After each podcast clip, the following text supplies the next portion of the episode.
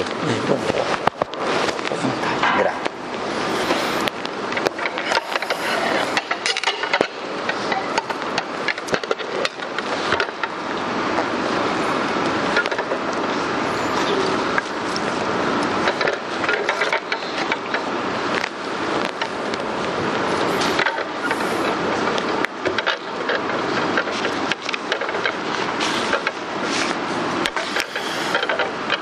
Meus irmãos, muito bom dia.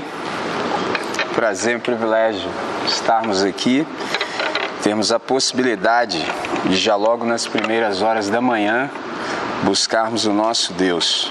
Eu quero chamá-los e chamá-las para que a gente possa dar continuidade à nossa conversa, o nosso aprendizado acerca de conversão. Para tanto, abra comigo para o Evangelho segundo João, Evangelho segundo João, capítulo 3. Evangelho segundo João, o capítulo 3.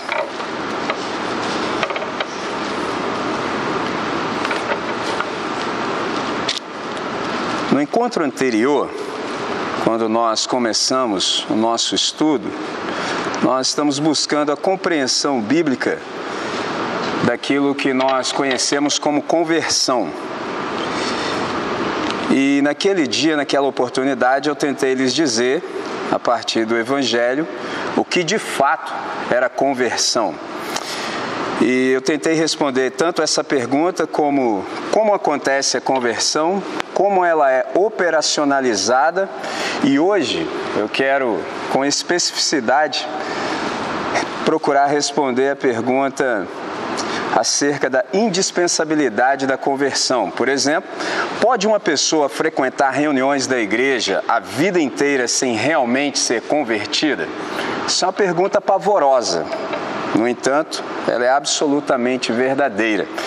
E à medida em que nós conversarmos e aprendermos acerca do texto de hoje, você vai perceber o porquê. Então, de fato, a pergunta que quero tentar responder é por que a conversão é indispensável. Então, para tanto, eu convido para que a gente leia junto a partir do verso 1 do capítulo 3 de João, que diz assim: E havia entre os fariseus um homem chamado Nicodemos, príncipe dos judeus. Este foi ter de noite com Jesus e disse: Rabi, Bem sabemos que és mestre vindo da parte de Deus, porque ninguém pode fazer estes sinais que tu fazes se Deus não for com ele. Jesus respondeu e disse-lhe: Na verdade, na verdade, te digo que aquele que não nascer de novo não pode ver o reino de Deus. Disse-lhe Nicodemos: Como pode nascer um homem sendo velho? Pode porventura tornar a entrar no ventre de sua mãe e nascer? Jesus respondeu: Na verdade, na verdade, te digo que aquele que não nascer da água e do espírito não pode entrar no reino de Deus. O que é nascido da carne é carne, e o que é nascido do espírito é espírito. Não te maravilhes de ter te dito: necessário vos é nascer de novo. O vento sopra aonde quer e ouves a sua voz, mas não sabes de onde vem nem para onde vai. Assim é todo aquele que é nascido do Espírito. Nicodemos respondeu e disse-lhe: Como pode ser isso? Jesus respondeu e disse-lhe: Tu és o mestre de Israel e não sabes isto? Na verdade, na verdade te digo que nós dizemos o que sabemos e testificamos o que vimos, e não aceitais o nosso testemunho. Se vos falei de coisas terrestres e não crestes, como crereis se vos falar das celestiais? Ora, Ninguém subiu ao céu senão o que desceu do céu, o Filho do Homem que está no céu. Vamos falar com Deus? Eu me lembro de um filósofo do passado chamado Blaise Pascal, quando ele disse que as palavras pertencem metade a quem diz e metade a quem ouve. Então, nisso você já percebeu a nossa responsabilidade. Eu tenho responsabilidade de proferir as palavras certas e você tem a responsabilidade de ouvir da maneira certa. Mas eu sei que, ainda que eu verbalize em português, isso não diz, isso não é certeza de que vocês vão me ouvir, que eu vou me fazer entender. Há que haver uma mediação entre nós, porque simplesmente o fato de falar em português não significa que eu vá ser compreendido. Para isso é necessário que o Espírito Santo faça uma tradução entre nós, de modo que a gente tenha toda a compreensão que é necessária. Então, para tanto, quero lhe chamar para que a gente ore para que Deus possa fazer essa equalização de tal maneira que ele seja compreendido. Vamos falar com quem resolve? Senhor nosso Deus, nosso Pai, nós temos a convicção no nosso coração de que o Senhor se faz presente pelo teu Espírito e pela tua palavra. Palavra essa da qual nós nos aproximamos com reverência, porque nós desejamos ardentemente que no decorrer dessa reflexão o Senhor continue a nos falar ao coração. Para tanto, nós buscamos a tua direção, a tua iluminação e a tua bênção sobre a leitura e a meditação que fazemos a partir de agora. Nós viemos nessa manhã reunidos pelo Teu Espírito para que sejamos instruídos e nós queremos sair impregnados dessa reunião dos Teus ensinamentos. Para tanto, abre o nosso entendimento, sintoniza-nos na frequência certa, de tal modo que as Tuas palavras nos sejam agradáveis. Para o máximo louvor da Sua glória, é nossa oração sempre em nome de Jesus. Amém. Amém. Esse é um texto apropriado e muito proveitoso Aqui nós temos o episódio em que Nicodemos, que é um mestre de Israel, é interessante que na nossa versão em português esse artigo definido não aparece. No entanto, ele é o mestre de Israel, não é o simples mestre de Israel, ele é o mestre.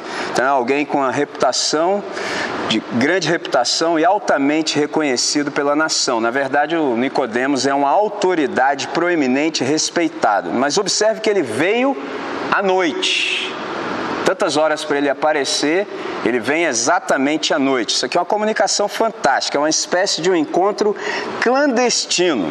Você pode perguntar, por quê? Simples, medo. Nicodemos tinha medo de ser, ele temia as implicações de ter a sua imagem associada publicamente à figura de Jesus de Nazaré. Traduzindo, andar com Jesus queima o filme.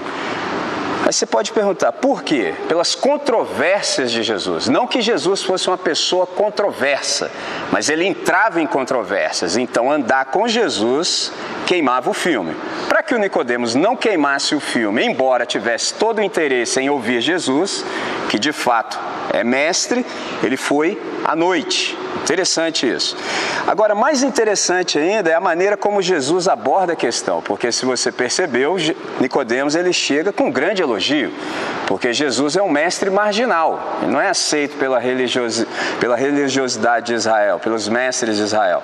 Então Nicodemos chega à noite, mas chega dizendo o seguinte: Rabi, sabemos que é interessante que Nicodemos vai sozinho, mas ele vai representando um grupo de pessoas, porque ele diz no plural. Sabemos que. Então a pergunta seria: olha, vocês conversam sobre mim? Interessante isso, né? Sabemos que és mestre vindo da parte de Deus. Olha que coisa interessante. Você, mesmo sendo marginal, é reconhecido como mestre. Interessante. Sabemos que és mestre vindo da parte de Deus e qual é a razão? Porque ninguém pode operar os sinais que tu operas se Deus não for com ele. É um elogio e tanto, fantástico. Imagina você ser marginal e ser reconhecido assim. Mas Jesus não, para ele nada disso é necessário. Agora, observe a capacidade de Jesus de ir direto ao ponto. Isso é magnífico.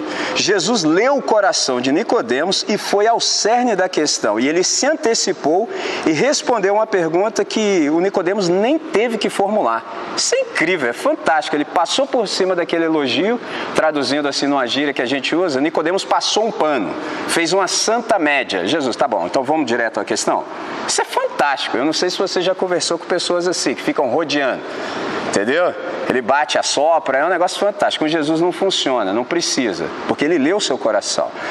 E Jesus vai direto ao ponto, se antecipa, responde uma pergunta que nem mesmo Nicodemos teve que fazer. Jesus apresenta uma síntese maravilhosa e uma simplificação incrível. Observe que ele diz assim: a menos que uma pessoa nasça do alto, e assim é com quem nasceu do Espírito. Você pode perguntar: o que está acontecendo nesse encontro clandestino? Jesus está falando acerca da indispensabilidade da regeneração. Jesus está falando acerca da importância do novo nascimento com um PhD que não conseguia compreender. Observe isso, um PhD que não conseguia compreender. Obrigado, mano. Grato. Chegou na hora certa. Um PhD que não conseguia compreender. E aqui a gente se dá conta do real problema. Vocês se concentram apenas e tão somente, é o que Jesus diz, nos aspectos exteriores da religião, isso é, vocês dão toda a ênfase a regras, a regulamentos e ignoram completamente a transformação interior. Já lhes disse inúmeras vezes que Deus trata da interioridade. Ao passo que a religião sempre está preocupada com a exterioridade. Enquanto você parecer que é, para a religião já está contento. Com Deus não funciona. Com Deus é uma questão de interioridade. E aqui a gente percebe a singularidade e a importância do que Jesus está afirmando. Observe, como compreender o que Jesus acabou de afirmar? Jesus disse acerca do novo nascimento, nascer para uma nova natureza. Interessante que nascer de uma natureza não carnal, nascer de cima é a ideia do texto original. Nascer de modo novo. E a gente pode se perguntar por quê? Qual é a razão do novo nascimento? Por que, que ele é necessário? Observe os versos 7 e o verso 3. Não te maravilhes de ter dito, necessário vos é nascer de novo, ou seja, nascer do alto, nascer de um modo novo. Verso 3: Jesus respondeu e disse: Na verdade, na verdade, te digo que aquele que não nascer de modo novo não pode ver o reino de Deus. Isso é fantástico. Há um outro irmão do passado chamado Chesterton, filósofo, ele disse que a aventura suprema é nascer, mas tem um problema nisso. Qual é o problema? Problema é que o nosso primeiro nascimento ele nos arruinou. Por isso nos é necessário nascer novamente. A gente já nasceu arruinado. Isso me faz lembrar o salmista Davi quando ele disse que em pecado me gerou a minha mãe. Ninguém nos ensinou a pecar, a gente já nasceu sabendo. Eu tenho dois caras que moram lá em casa. Tem um que mora 11 e um mora quase 6. Mês que vem ele completa 6. Eu não ensinei nada daqueles caras, nada para eles pecarem. Eu tento ensinar o correto, mas os caras já sabem. É impressionante, não precisa ensinar. Já nasceu sabendo. E assim é conosco, porque o nosso primeiro nascimento ele nos arrasou. Por isso é necessário que nós nasçamos de modo novo. A gente já nasceu mortos. Nós já nascemos mortos em delitos e pecados. Interessante que a desobediência ela traz consequências e sequências. Todos nós estamos, por exemplo, destinados a morrer fisicamente tão somente uma vez. A gente aprende isso em Hebreus 9, 27. E nesse meio tempo nós existimos num tipo de morte viva. Para quem gosta de séries da Netflix, sabe do que eu estou falando. Nós somos como Walking Dead.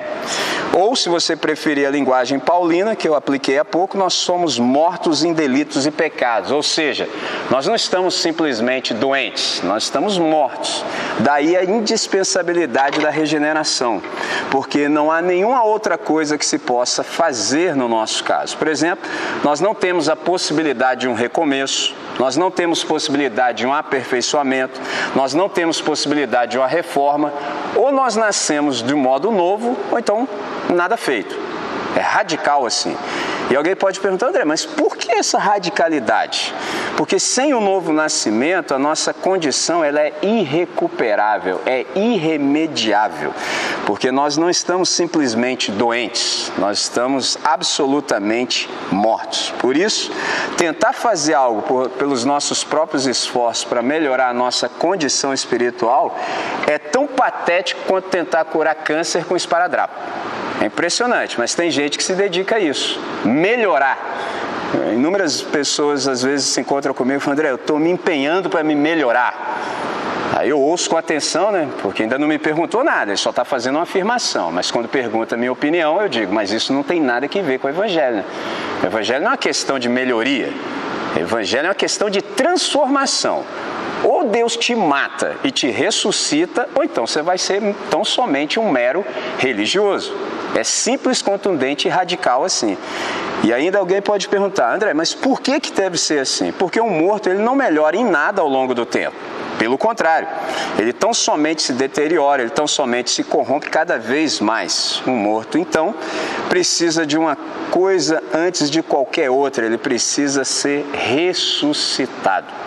Interessante que aqui a gente se dá conta da nossa real situação, porque o conhecimento acerca de nós mesmo é difícil de ser alcançado e abraçado. Por uma razão muito simples: nós não nos conhecemos, nós nos supomos. Traduzindo, a gente não sabe de fato quem a gente é. A gente acha que é alguma coisa. Tanto é que quando a gente faz uma grande besteira, se a gente não presta atenção de fato no Evangelho, a gente ainda quer sair com aquela assim para quem nos ouve. Não sei como é que eu fiz um negócio desse. Se você se encontrar com alguém que é do Evangelho, ele vai te dizer. Simples assim. Eu sei como é que você fez isso. É porque você é safado. É porque você é pecador, você não sabe, não. Então estou te informando, você não sabe. É claro que você. É igual quando alguém começa a te dar muita desculpa. Não, é porque. Não, eu sei, irmão. Simples. É porque você fez o que Jesus jamais faria. Simples assim, não precisa ficar falando muito. Agora, nós nunca chegaremos na profundidade da nossa condição sem o auxílio de Deus. É impossível que você se dê conta do quão pecaminoso você e eu somos se Deus não te mostrar. Por isso é que quando nós nos encontramos com Deus, é um choque de realidade. Porque desde quando a gente nasceu, a gente aprendeu que a gente deveria usar uma, uma máscara para ser aceito na sociedade. E isso foi muito pequeno, a gente descobriu que se nós fôssemos do jeito que nós somos realmente, nós não seríamos aceitos. E nós temos uma crise de aceitação. O que, que nós fizemos desde então? Vai, colocamos uma máscara. A máscara da aceitação. Até entre nós, toda hora isso acontece. Exemplo simples: a gente sabe as orações que emplacam. A gente não ora aqui nesse espaço do jeito que a gente deveria de fato, porque ninguém nesse espaço está preparado para ouvir nossa oração de verdade. Aqui a gente faz as orações assim, que emplacam tudo direitinho, entendeu? Aí dependendo assim do grau da nossa honestidade, a gente avança um pouquinho mais, mas sabendo que não dá para fazer. Aí Jesus nos instruiu. O que, que ele disse? Tu, porém, quando orardes, o que, que ele pressupôs? Que nós oraríamos. É fantástico isso. Entra no teu quarto, fecha a porta, fala, e o teu pai que te vê em secreto, isso é magnífico. Ele não disse o teu pai que te ouve. Por isso que eu sempre insisto, insisto com os irmãos: Deus nunca nos ouve em oração, Deus nos vê. É completamente diferente. Porque eu verbalizo uma coisa, falo o que eu quiser, mas Deus não, não se abala com o que eu falo. Porque se Deus se abalasse com o que eu falasse, seria Deus não seria Deus, seria fácil manipulá-lo. Não, ele checa o meu coração para ver se há consonância entre aquilo que os meus lábios verbalizam e a realidade do meu ser. É simples assim. Aí lá no meu quarto, ah, irmão, você tem que ver como é que é a minha oração. Eu falo tudo, Deus, o senhor sabe que sou safado mesmo. Senhor sabe disso. Agora, quem não sabia era eu. Eu não sabia, mas à medida em que eu vou andando contigo e dando razão ao Evangelho, eu vou percebendo quão podre eu sou, Quanto ainda falta que a tua luz encontre-se em lugares escuros na, na, intimidade do meu ser? Eu falo tudo. Assim, e aí tem um detalhe: você não entra num quarto para ficar pouco tempo com a porta fechada. Um judeu orava no mínimo uma hora. Imagina, irmão, você uma hora dentro do seu lugar reservado diante de Deus. Você não faz as orações de domingo, de cinco segundos. Você faz oração de verdade. Então é extraordinário. Quando Deus nos encontra, ele sempre nos dá esse choque de realidade. Sem essa revelação de Deus e sem essa iluminação, a gente não consegue se dar conta da nossa real condição diante do Todo-Poderoso. E aí é interessante que quando Deus nos ilumina, a gente se dá conta de fato do nosso pecado, porque pela lei vem o pleno conhecimento do pecado. Então, uma profunda convicção do pecado é uma grande e abaladora verdadeira surpresa para a alma culpada. Por quê? Por que, que Deus trata assim conosco? Por uma razão dupla. Primeiro, para que nós saibamos o que realmente nós precisamos. Se Deus não nos der um choque de realidade, a gente acha assim que só uma reforma resolve. Então Deus já dá logo um choque de realidade para a gente perceber que ou Deus nos ressuscita, ou então nada feito. Segunda questão, segunda razão. Deus nos dá esse choque de realidade para que a gente possa celebrar o nome dele quando recebermos de fato o que dele carecemos. O que, é que nós carecemos de Deus? Misericórdia. Ou Deus nos dá o que nós não merecemos, ou nada feito. Isso é misericórdia. Interessante. Aquilo que nós merecíamos, Deus não nos dá, e aquilo que nós não merecíamos, Deus dá. Isso é fantástico, misericórdia e graça. Então, quando isso acontece conosco, uma vez que nós reconhecemos que precisamos, a gente não tem outra coisa senão celebrar o nome de Deus. Por isso que eu também já ensinei os irmãos que louvor nunca é ação, louvor é sempre reação. Às vezes há pessoas que tentam nos incitar, vamos cantar mais alegre. Não precisa dizer isso para quem viu Deus. Só para quem não viu Deus que o cara precisa, assim, né? De um animador de auditório. Agora, quem viu Deus é o contrário. Você precisa conter o irmão. Fala, calma, irmão, calma. Já chega, calma. Aliás, esse é o trabalho pastoral. Trabalho pastoral não quer dizer para as pessoas o que elas devem fazer, é sempre conter os irmãos. Vou dar um exemplo muito simples: dinheiro. A gente não pede dinheiro, a gente diz, irmãos, parem de trazer dinheiro. Só como assim é? Porque o trabalho pastoral é esse. Você não viu Deus? Se você viu Deus, a sua coleção de desejos ela é absolutamente transformada. Você não quer mais o que todo mundo quer. Porque todo mundo quer o que quer porque eles querem ter, porque eles não são. Então eles acham que tendo serão. Nós não, nós já somos. Então não preciso ter nada, eu já estou resolvido. Ora, se eu não preciso ter nada, a minha vida ela começa a ser simplificada. Eu começo a simplificar a minha vida, viver de modo simples, de modo que outros simplesmente possam viver. Então eu começo a ficar assim, com muito dinheiro. Porque eu sei o quanto eu preciso para viver com dignidade com a minha família. Quando começa a passar, eu começo a fazer oração assim: Deus, onde é que eu devo aplicar isso aqui que não é meu, é teu? Porque os irmãos sabem que tudo é de Deus. Não 10%, tudo, 100%. Um dia o cara perguntou para mim se era contra o dízimo. Eu falei, não, eu não sou religioso. Vocês que são da religião continuem dizimistas. Eu não, para mim 100% é de Deus. Então, antes a pergunta era: Deus, daquilo que é meu, quanto o senhor quer? Aí era 10%. Pronto. Agora, com o evangelho é diferente. Deus, do que é seu, que está sob minha mordomia, porque do Senhor é a terra, o mundo e a sua plenitude, e aqueles que nele habitam, ou seja, nem eu sou meu. Olha que lindo. Quanto é daquilo que é teu, continua comigo. Então chegou milzinho na sua mão, milzinho é de Deus, irmão. Então você pergunta para Deus, Deus, milzinho que é seu, quanto fica comigo? Ele vai falar X, o resto você já sabe de quem é. Né? Então você aplica uma parte significativa onde você é sustentado com a palavra, porque você sabe que o governo não está ajudando ninguém. Então, e a outra parte? Continua fazendo oração, irmão, porque Deus tem gasofiláceos diferentes. Os gasofiláceos de Deus têm boca, pé, mão, andam por aí com a mão estendida. Olha que coisa fantástica. É lindo isso. Então, quando isso alcança o nosso coração, a gente começa a se dar conta de fato por que é necessário esse novo nascimento. A pergunta é: o que é de fato esse novo nascimento que é imprescindível para nós? Eu vou começar pelo aspecto negativo, vou começar dizendo o que ele não é. Por exemplo, o novo nascimento não é uma filosofia nova de vida.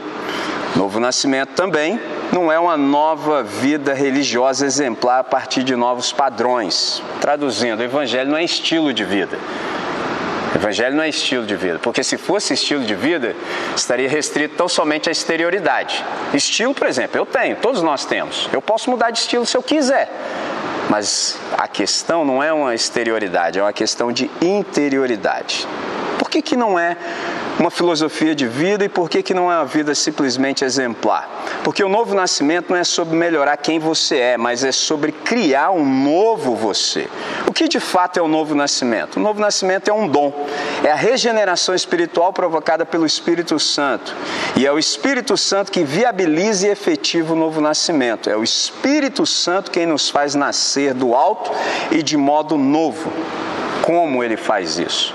Por meio da confiança exclusiva no nome da palavra encarnada. Retroceda um, dois capítulos comigo, venha João, capítulo 1, entre os versos 11 e 13. João, capítulo 1, entre os versos 11 e 13. Veio para o que era seu e os seus não o receberam. Mas, observe essa conjunção adversativa.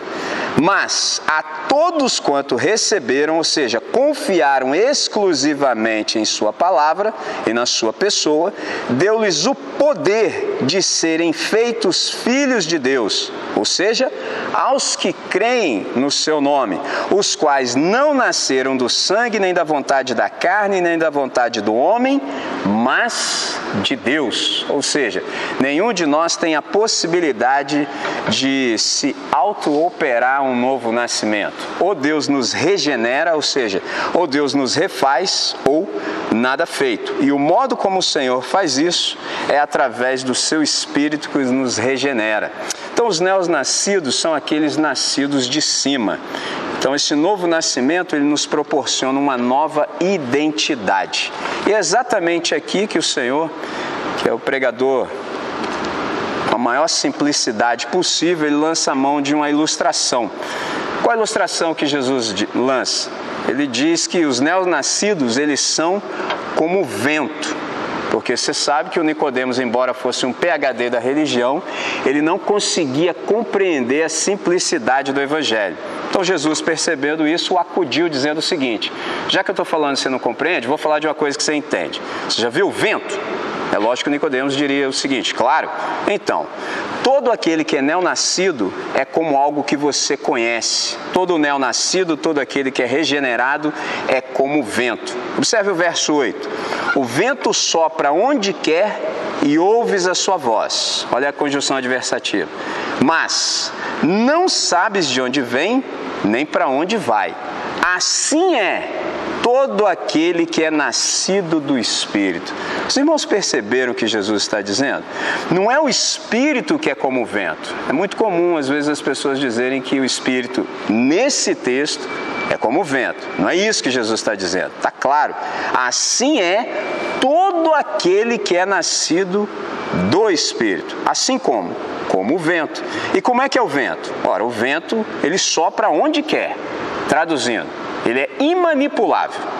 Ouves a sua voz, ou seja, ele é perceptível, mas não sabes de onde vem nem para onde vai. Ele é imprevisível e o vento é leve. Olha que coisa fantástica. Quatro características daquele que é o neonascido. Sobre isso conversaremos no próximo encontro. Agora, para que, que esse novo nascimento ele é necessário? A resposta é simples, completa e devastadora.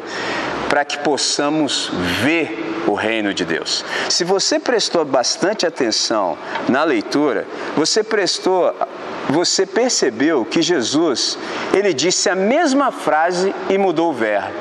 Observe que no verso 3, Jesus disse assim: Na verdade, na verdade, te digo que aquele que não nascer de novo não pode ver o reino de Deus. Aí Nicodemos não entendeu. No verso 5 ele diz praticamente a mesma coisa e muda o verbo. Na verdade, na verdade, te digo que aquele que não nascer da água do Espírito não pode entrar no reino de Deus. E você pode perguntar, André, por que, que é assim?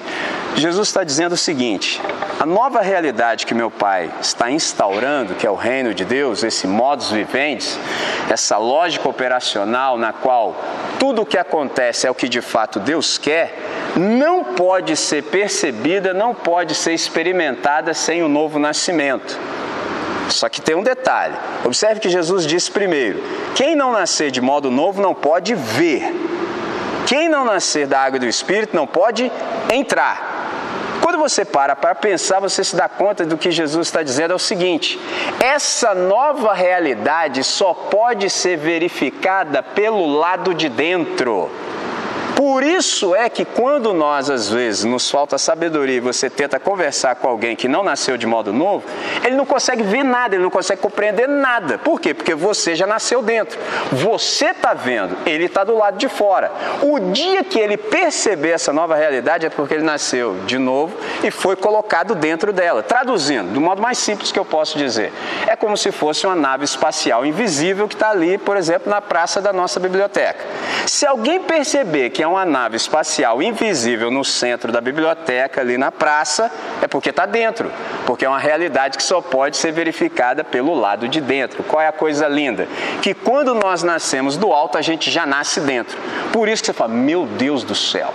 E aí o interessante é que você vai caminhar com pessoas no mesmo espaço geográfico e eles não vão ver absolutamente nada. Ele pode até ser um religioso, pode até participar da mesma realidade que você, ou melhor, da mesma reunião com você, mas ele não está no mesmo ambiente existencial que você. Exemplo simples: todas as vezes que a gente tem que deliberar algo, quem está dentro do reino tem uma perspectiva diferente, tem uma visão diferente. Quem não está, vai puxar para trás. Quanto mais sabedoria você tiver, você nem vai se escandalizar com o irmão puxando para trás. Ué, você acha que ele puxaria para onde? Ele não está vendo nada. Ele está agindo de acordo com a sua carnalidade. Isso é a coisa mais óbvia do universo. Agora, quando você tem discernimento, você percebe a realidade porque você já nasceu exatamente do lado de dentro. Como é que isso tudo se aplica à nossa vida? Por exemplo, quando nós somos neonascidos, nós somos esses seres em permanente estado de transformação. Nós somos seres de transformações infindáveis, porque nós nos entregamos para Deus e a nossa mente ela está sendo renovada a todo novo dia para que nós de fato experimentemos qual seja a boa, perfeita e agradável vontade de Deus. Nós somos seres de transformações infindáveis porque aquele que começou a boa obra em nós há de completá-la até o dia de Cristo. Afinal de contas, ninguém nasce de modo novo para continuar sendo a mesma coisa. Percebe? Então, hoje, por exemplo, nós deveríamos ser a nossa mais nova versão, revista e atualizada, no meu caso, não tão expandida quanto eu gostaria, entendeu? Mas estamos sempre sendo renovados pela palavra de Deus. Então, nós somos esses seres em permanente estado de crescimento. Olha o que o Pedro diz, por exemplo, na sua primeira epístola, no capítulo 3, o verso 18. Antes, crescei na graça e no conhecimento de nosso Senhor e Salvador Jesus Cristo. A Ele seja a glória agora e no dia eterno. Amém. Impressionante que quando a gente se dá conta desse novo nascimento, a gente percebe também em contrapartida o efeito devastador da religião. A religião ela sempre tem um efeito distorcido sobre a percepção espiritual do ser humano. Observe o que Jesus diz: Você é o mestre de Israel e não sabes? Porque se você percebeu, Nicodemos foi irônico com Jesus. Quando Jesus disse para ele o que de fato deveria ser, ele ironizou com Jesus. Ué, é que eu, sendo velho, vou nascer de novo? Vou entrar no ventre da minha mãe? É que você não percebeu o risinho. Aí Jesus fala: calma, que o seu está guardado. Às vezes nós cometemos essa insensatez de querer ensinar Deus. Aí Jesus, fica tranquilo. Eu já te li, eu já sei por que você veio aqui à noite. Você quer falar isso para mim? Aí Jesus, na hora certa, disse assim: Você é uma sumidade, mas não sabe dessa coisa simples? Não sabe da indispensabilidade da regeneração? Nicodemos fechou a boca e ficou quieto. Como é que você é o mestre de Israel e não sabe disso? Você deveria saber. Você não instrui as pessoas? E como é que você mesmo não sabe disso? Como é que você quer ensinar algo que você não sabe? Olha só, numa frase, isso é impressionante. Isso me faz lembrar de um irmão que eu aprecio muito o texto, que é o Charles Swindoll. Ele disse assim: Se o pastor é cego, o rebanho está perdido. Tu és mestre de Israel e não sabes isto? Qual é a coisa linda do Evangelho? Que ele desmonta a religião. A religião jamais terá estrutura para suportar a leveza do Evangelho. Por isso, Jesus disse: Importa-vos nascer de novo, e assim é para todo aquele que é nascido do Espírito. Qual é a ideia? Esse é o nosso chamado, essa é a nossa vocação. O nosso chamado é para esse novo nascimento, para que todos os dias Deus possa nos renovar o íntimo. E essa é a nossa vocação. Qual? Sermos como o vento Interessante que a reunião da Igreja de Jesus é exatamente a reunião de todas as pessoas em todos os lugares, em todas as épocas, que são como o vento. Interessante. E aqui a constatação ela é inequívoca. A religião ela não sabe lidar com o ser humano e tampouco com o neonascido. Por quê? Repito, o vento ele sopra onde quer, ouves a sua voz, mas não sabes de onde vem nem para onde vai. Assim é todo aquele que é nascido do Espírito. É uma vida leve, imanipulável, perceptível e imprevisível. A religião nunca vai saber lidar com isso, porque a religião só sabe lidar com manipulação e medo. Como é que você vai aterrorizar alguém que é leve? Como é que você vai controlar alguém que é imanipulável?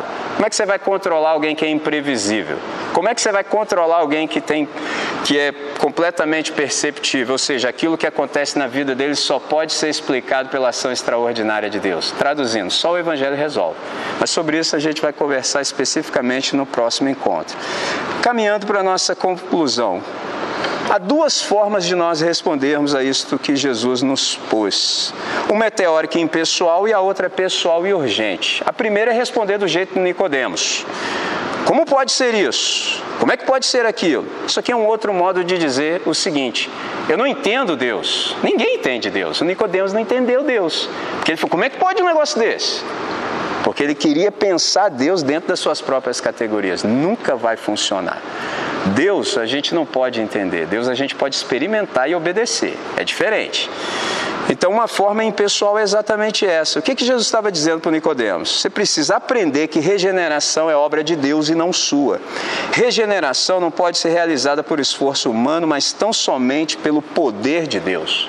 Isso me faz lembrar de outro irmão nosso que já está na glória com o Senhor, que é o Davi Gomes. Ele tinha um livro interessante que gosto muito, que se chama Espírito Santo, o executivo de Deus. Então, o Espírito Santo é aquele que operacionaliza a salvação e a conversão e a regeneração. Então, nascer de modo novo não é resultado, por exemplo, de uma oração superficial, emocional, humanamente motivada. Por exemplo, tem gente que, se você perguntar, você nasceu de modo novo? Vai dizer, claro. Por quê? Ué, eu levantei a mão na reunião, eu fui à frente e fiz oração do pecador. Só, ah, entendi. Tá certo. Então, por causa disso, você é convertido. Sou jóia. Então, por exemplo, ninguém precisa escandalizar-se, por exemplo, quando você vê alguém agindo completamente diferente daquilo que disse na profissão de fé. Você está escandalizado com isso? Eu não me escandalizo nunca. Esse cara nunca se converteu, nunca, mas nem em pensamento, nem em sonho, porque isso não tem nada a ver com conversão. Conversão não tem nada a ver com deslocamento, por exemplo, geográfico numa reunião ou com movimento de mão. Não, conversão é a questão do coração. Ou Deus te converte, ou então você só está se iludindo, só perdendo tempo na existência. Conversão é obra divina do começo ao fim. Conversão é a transformação tão dramática que exige a intervenção do Espírito Santo. Conversão é a transformação contínua de vida e não apenas uma decisão pontual. A verdadeira conversão não é uma fachada, por exemplo, de bom comportamento e não depende de uma decisão pontual tomada anos atrás. Conversão é questão de hoje. Hoje eu fui convertido por Deus, é hoje. Tudo com Deus é exatamente hoje. E a regeneração é o alicerce da conversão. Por isso, a indispensabilidade dessa regeneração. Observe que por três vezes em João 3, nos versos 3, 5 e 7, Jesus nos confronta com a necessidade da regeneração. Há duas formas de responder a isso. A primeira a gente já percebeu. É, impessoal e teórica, mas a segunda é pessoal e urgente. A segunda ela diz assim: Deus me trouxe aqui hoje Deus me falou nesse texto hoje. A misericórdia de Deus, o seu amor e a sua graça me parecem desesperadamente necessários e belos para mim hoje. Portanto, ó Deus, hoje eu me submeto à tua sublime graça que me trouxe aqui e me despertou, e me pacificou e me abriu. Então, graças a Deus pelas suas riquezas, pela sua misericórdia, pela grandeza do seu amor e pelo poder da sua graça. Essa é a resposta pessoal que a gente dá para Deus no dia chamado hoje. Porque você sabe, Deus ele escolhe e ele salva, porque conversão é obra dele. O Espírito de Deus torna as pessoas radicalmente novas. Qual é a necessidade do nosso coração? Nós precisamos ser neonascidos e por meio do Espírito Santo e do Evangelho nós já o fomos. Então, que a nossa vida evidencie de fato que nós somos neonascidos. Que de fato nós sejamos assim, como o vento que sopra onde quer, ouvimos a sua voz, mas não se sabe de onde vem nem para onde vai. Assim é todo aquele que é nascido do Espírito. Que cada membro da Igreja do Espírito Santo possa de fato ser como o vento, leve, imanipulável, perceptível e imprevisível para o máximo louvor da glória do Senhor. Nós vamos orar, Pastor Henrique.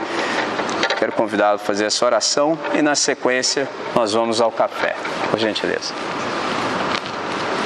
Oremos. Senhor, nós te louvamos por tudo quanto pudemos já ouvir da tua parte. Senhor, que cada um de nós possamos experimentar, ó Deus, dessa verdadeira conversão, que é, ó Deus, uma mudança comportamental, é uma mudança de mente, é uma mudança de coração, é uma mudança completa. Amém. Que o Senhor mesmo opera em nós. Porque nós, por nós mesmos, não temos esta capacidade. Verdade. Ó Deus, obrigado. Obrigado porque a cada dia nós temos podido experimentarmos, ó Deus, da tua palavra, que é a verdade. E, ó Deus, muitas coisas têm sido é, aprendida e o Senhor mesmo tem trazido luz ao Amém. nosso entendimento. Amém. Abençoe então, Pai, esta igreja local. Abençoe, ó Deus, todas as igrejas, ó Deus, que agora, nesta manhã, irão se reunir, entendendo, ó Pai, que a igreja verdadeira são aqueles que verdadeiramente se converteram a Cristo. Verdade. Então, Pai, nos abençoe e continue conosco ao longo deste dia.